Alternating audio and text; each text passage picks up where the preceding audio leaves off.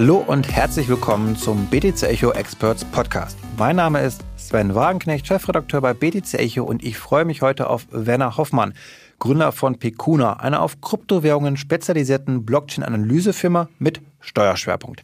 Gerade für die noch junge Anlageklasse herrscht oft große Verunsicherung, wenn es darum geht, in der Steuererklärung alles korrekt anzugeben. Einige von euch dürften daher mit Bauchschmerzen daran denken, wie sie es sich mit dem Finanzamt nicht verscherzen. Um mehr Klarheit in die Steuerthematik reinzubringen, werde ich mit Werner über Kryptosteuerhinterziehung, die häufigsten Fehler, die besten Steuerspartipps sowie noch ungeklärte Kryptosteuersachverhalte sprechen. Und dazu erstmal herzlich willkommen, Werner. Vielen Dank für die nette Einladung. Sehr gerne. Und da lass uns doch ganz am Anfang erstmal kurz dazu kommen, wie du zu dem Thema Steuern gekommen bist mit dem Schwerpunkt Kryptowährung. Wie ist da dein Weg? Genau, das ist ja nicht so ein ganz natürlicher Zusammenhang, Steuern und Kryptowährungen zu sagen. Wir vermischen das mal. Ähm, ich habe im Bereich Steuern angefangen. Ich habe Steuerrecht studiert. Ich war auch beim Finanzamt, ehemaliger Finanzbeamter für fast zehn Jahre.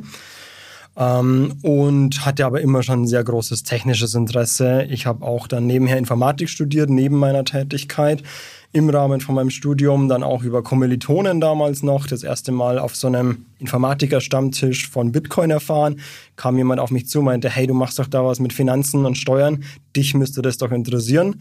Da war dann mein Interesse geweckt und seitdem mich einfach mit vielen Themenbereichen beschäftigt. Dann kam 2017. Ich hatte meine eigenen ersten Gewinne, die ich irgendwie in die Steuererklärung bringen musste und ich war komplett überfordert. Ich dachte mir, das kann doch nicht sein. Ich arbeite beim Finanzamt, ich habe Steuerrecht studiert, ich habe Informatik studiert und ich bekomme es nicht hin, hier meine eigene Steuererklärung zu machen. Und das war so, ja, tatsächlich mein Start, mich mit dem Thema zu befassen. Damals wurde das wirklich noch in Foren diskutiert. Bitcoin-Forum war da ein ganz großes Thema als Quelle jetzt gegenüber dem Finanzamt natürlich nicht wirklich nachweisbar. Und dann habe ich mich da angefangen, mit den ersten Leuten auszutauschen. Ein paar Steuerberater gab es dann schon, die dazu Meinung hatten.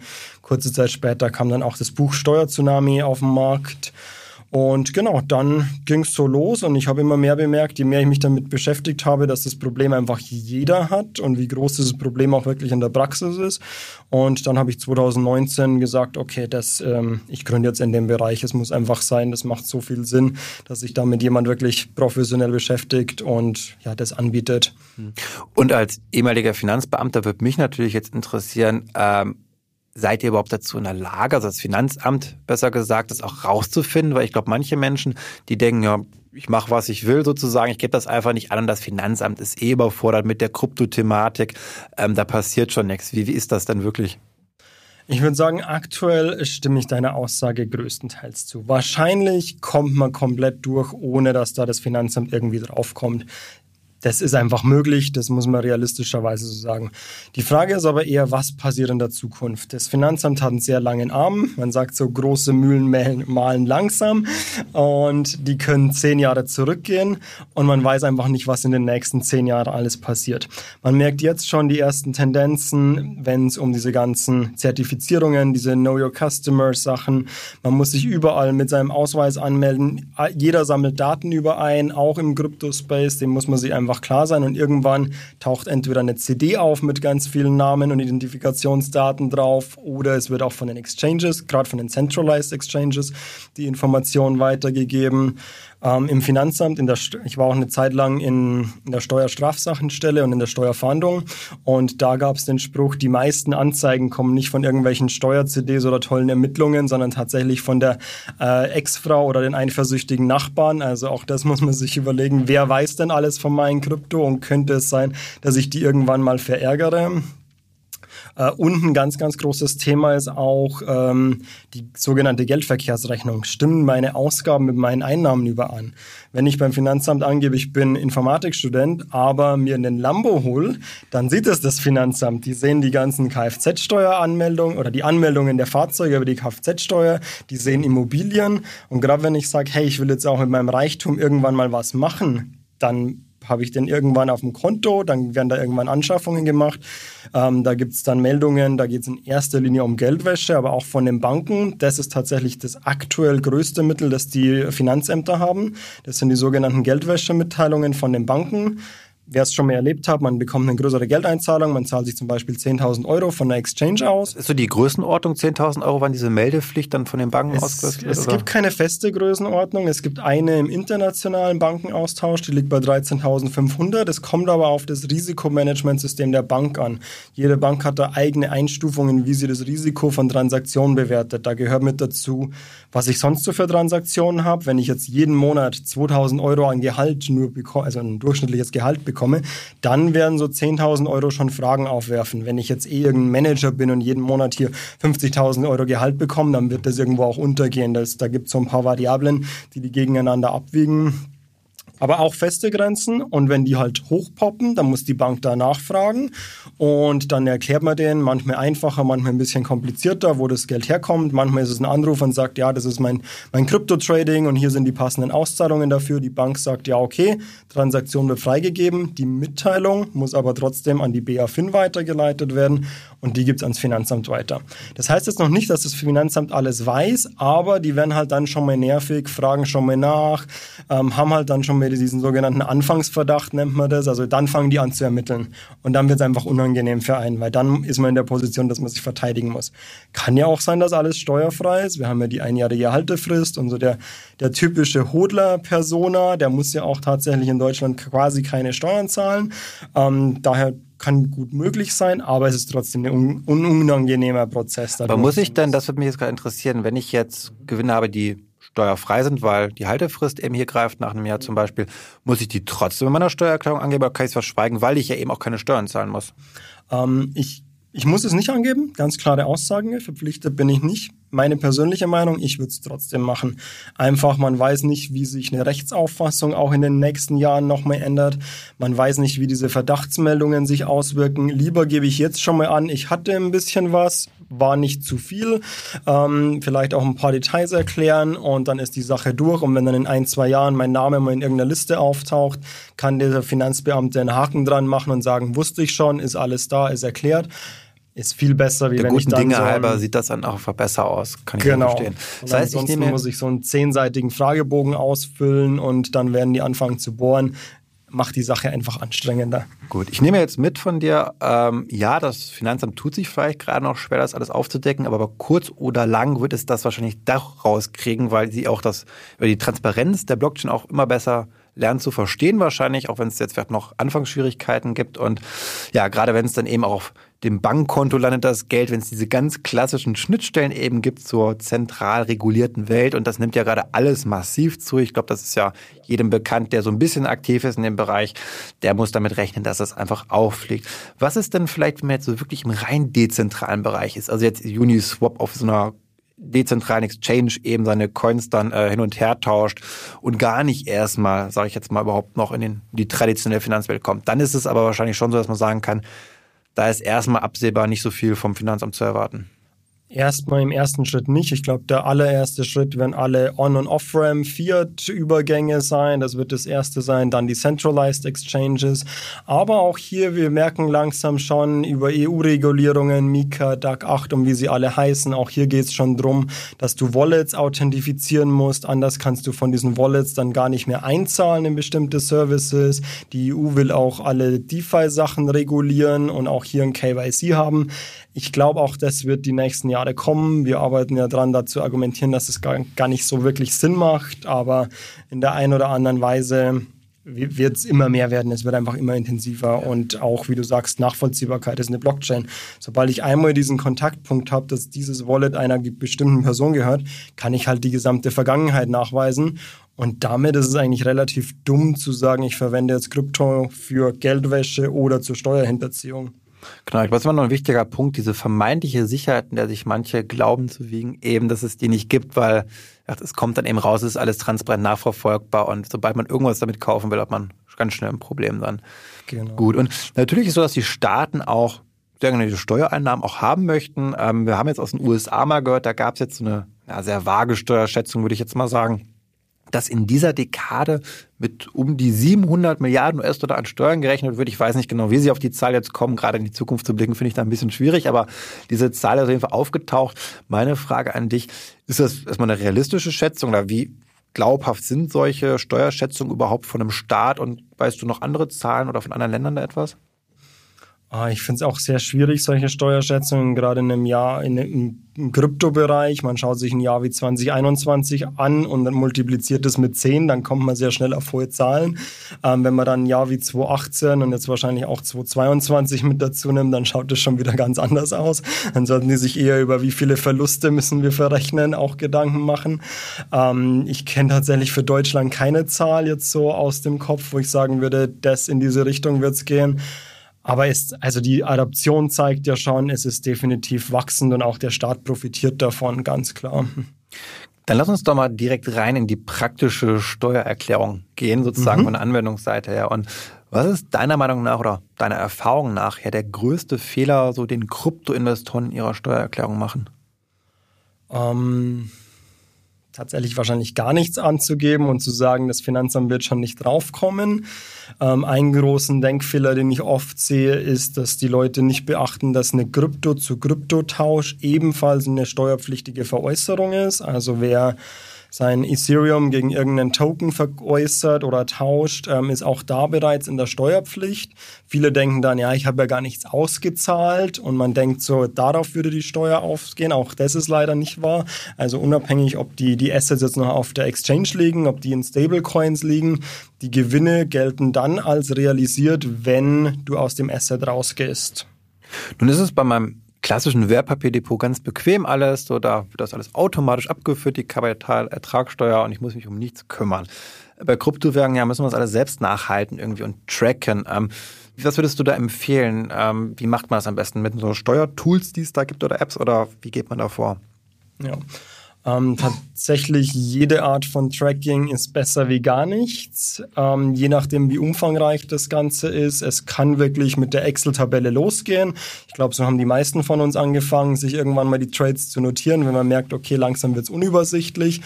Ähm, die Tools, die es auf dem Markt gibt, sind definitiv eine große Unterstützung, wenn man da oft gleich Wallet-Adressen mit importieren kann und die dann automatisch die ganzen Transaktionen sammeln.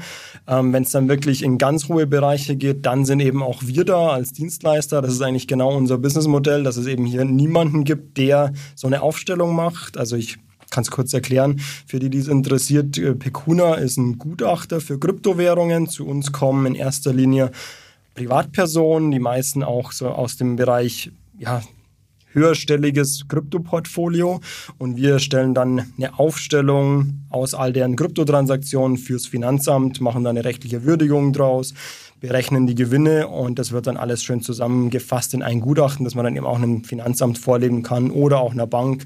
Da gibt es verschiedene Anwendungszwecke, je nachdem, wer gerade sowas ja, so, so offiziell wie halt irgendwo, wie es halt irgendwo gibt im dezentralen Bereich, ähm, genau, gibt. Sowas machen wir. Okay, gut. Und du hattest gerade schon kurz angesprochen, viele werden jetzt gerade auch Verluste erleiden mit ihrem Kryptoportfolio. Und wie ist das jetzt nochmal konkret mit dieser steuerlichen Geltendmachung von Kryptoverlusten? Wie kann ich die verrechnen oder wie funktioniert das? Mhm.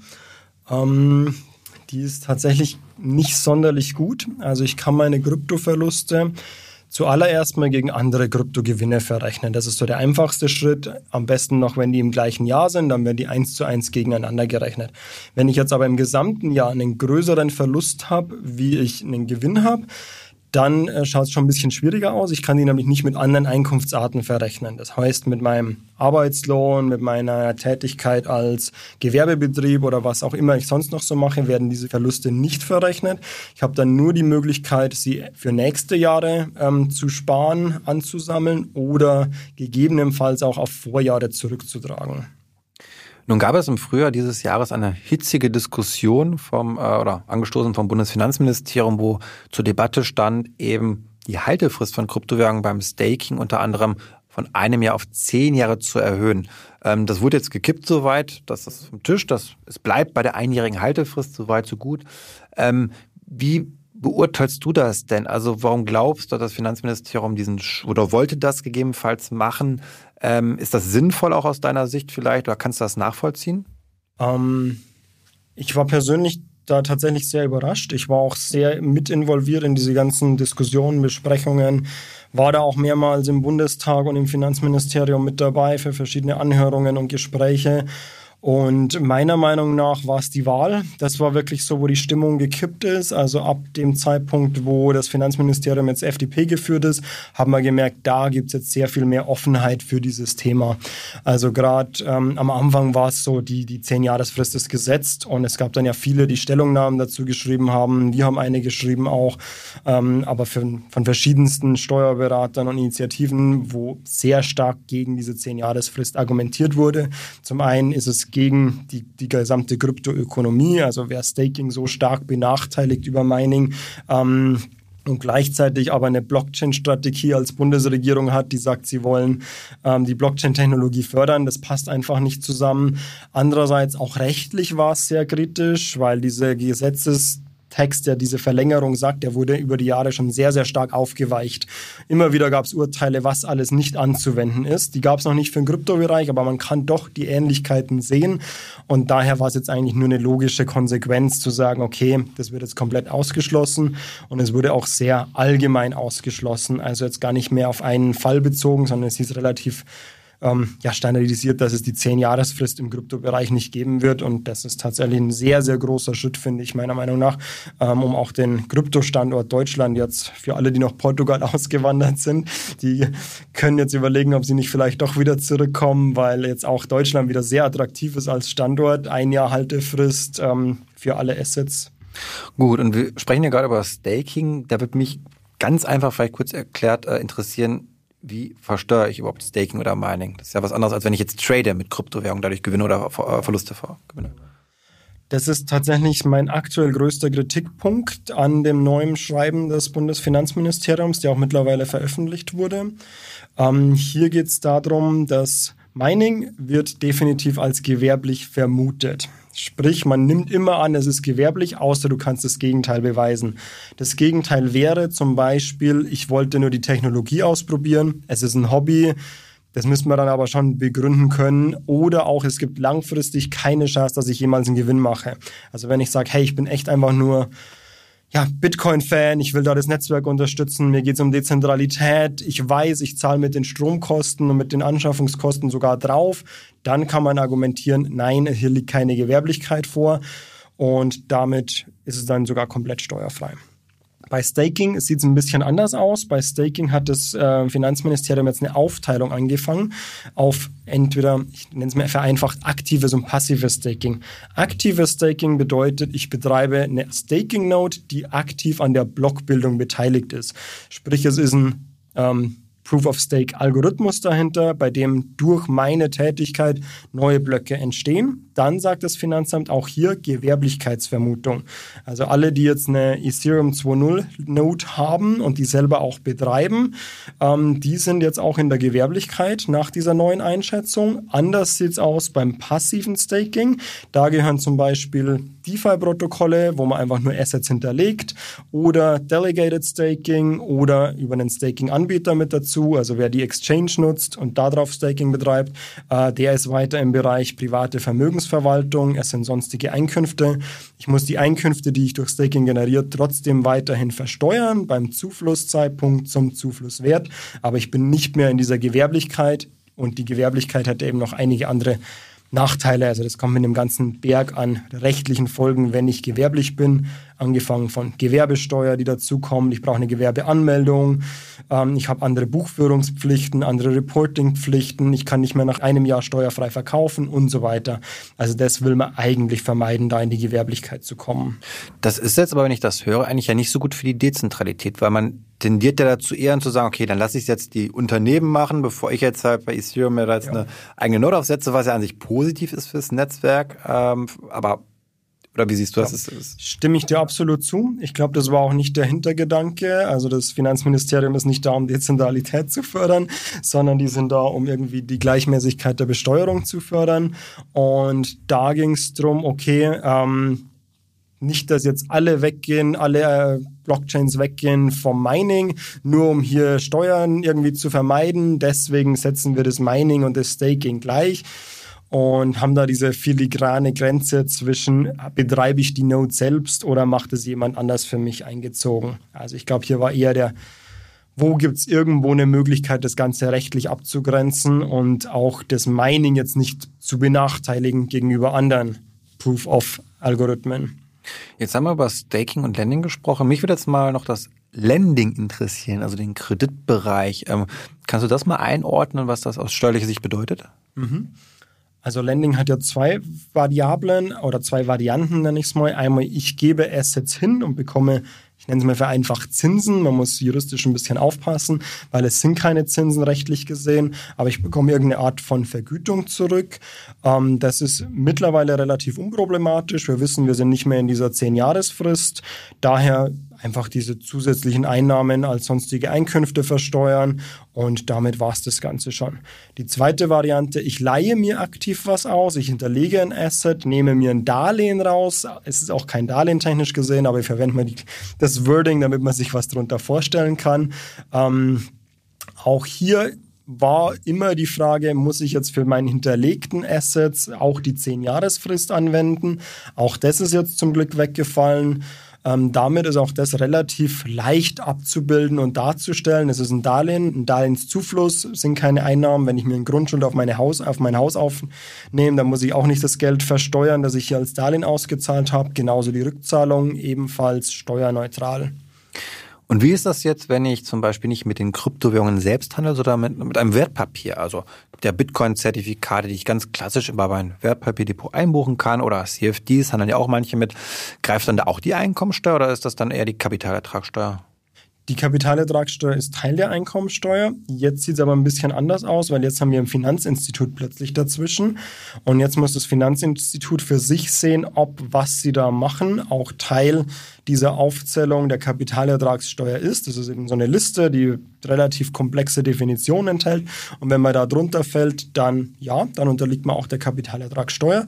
Ich denke mir, alles, was in Deutschland börsengehandelt ist, wird da definitiv drunter fallen. In manchen Ländern ist es sogar so, Österreich zum Beispiel hat ja komplett ein eigenes äh, Steuerreform für Krypto gemacht und da ist es so, die sagen, alles im Bereich Krypto ist auch Teil der Kapitalertragssteuer. Soweit sind wir in Deutschland aber noch nicht. Würde das dann nicht Sinn machen, wenn ich jetzt jemand bin, der sehr viel tradet, also auch unterjährig eben verkauft und nicht hoddelt, wie man so schön sagt, mhm. dass ich dann eher ein Wertpapier nehme, weil dann die Kapitalertragssteuer wahrscheinlich geringerer ist als meine Einkommensteuer. Davon ist zumindest bei den meisten Leuten auszugehen. Und sonst, wenn ich halt hoddle, dann natürlich eher direkt die Kryptowährung kaufe und eben kein Wertpapier. Kann man diese Ableitung treffen? Mhm. Ähm, es kommt noch ein Nachteil dazu, den ich bei der Kapitalertragssteuer habe, und zwar ist es die Liquidität. Die Kapitalertragssteuer wird sofort abgezogen vom Finanzinstitut und mir fehlt dadurch quasi Liquidität. Wo ich bei, wenn ich es auf Krypto mache, das Geld noch bis zum Jahresende und darüber hinaus und bis ich meine Steuererklärung gemacht habe, ähm, weiterhin zur Verfügung habe. Da braucht man natürlich Disziplin, um sich auch was zur Seite zu legen und am besten auch in einem Stablecoin oder noch besser Fiat, wie wir vor kurzem gelernt haben seit Luna. Ähm, das ist die eine Sache. Andererseits, ich mache es mir natürlich auch einfacher. Das ganze Reporting, ich kann es sogar hier auch ganz einfach bei der Steuer nicht angeben, weil die Kapitalertragssteuer ja eh abgeführt wird. Ich habe auch immer die Möglichkeit, eine günstiger Prüfung zu machen. Sollte mein persönlicher Steuersatz unter der 25 Prozent für die Kapitalertragssteuer sein, würde ich sogar den Unterschied noch mehr ausbezahlt bekommen. Also hier tatsächlich steuerlich ähm, eigentlich eine bessere Regelung, ja. Okay, und du hast gerade schon angesprochen, in Österreich hat man das schon so umgestellt von der Besteuerung.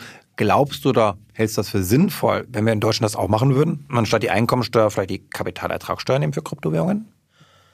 Ähm, ich glaube, es gäbe durchaus einen Regelungsbedarf, der spezifisch auf ähm, Kryptowährungen ausgelegt ist. Ich sehe es ein bisschen kritisch, weil gerade dieser Abzug ähm, ja von irgendwem passieren muss. Das heißt, wen kann Deutschland verpflichten, den Kapitalertragssteuerabzug zu machen? Das wären eigentlich nur die deutschen Exchanges. Und ich glaube, es wäre ein Nachteil für diese Exchanges, wenn die plötzlich dazu verpflichtet werden, hier eine viel mehr Reporting zu machen, weil das ja natürlich auch alles ans Finanzamt erklärt werden muss.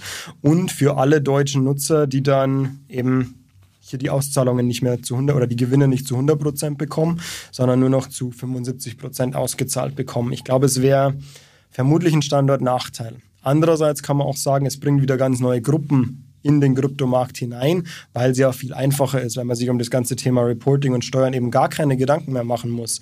Also gerade Leute, die jetzt davor noch zurückschrecken, die auch eher ein bisschen konservativer sind, die vielleicht vom Aktienmarkt kommen, für die könnte es durchaus ein Türöffner sein. Also Du merkst, ich habe beide Seiten mhm. in mir. Ich glaube, ja, wir brauchen ein Kryptosteuergesetz, weil es einfach immer noch einen sehr großen Graubereich gibt.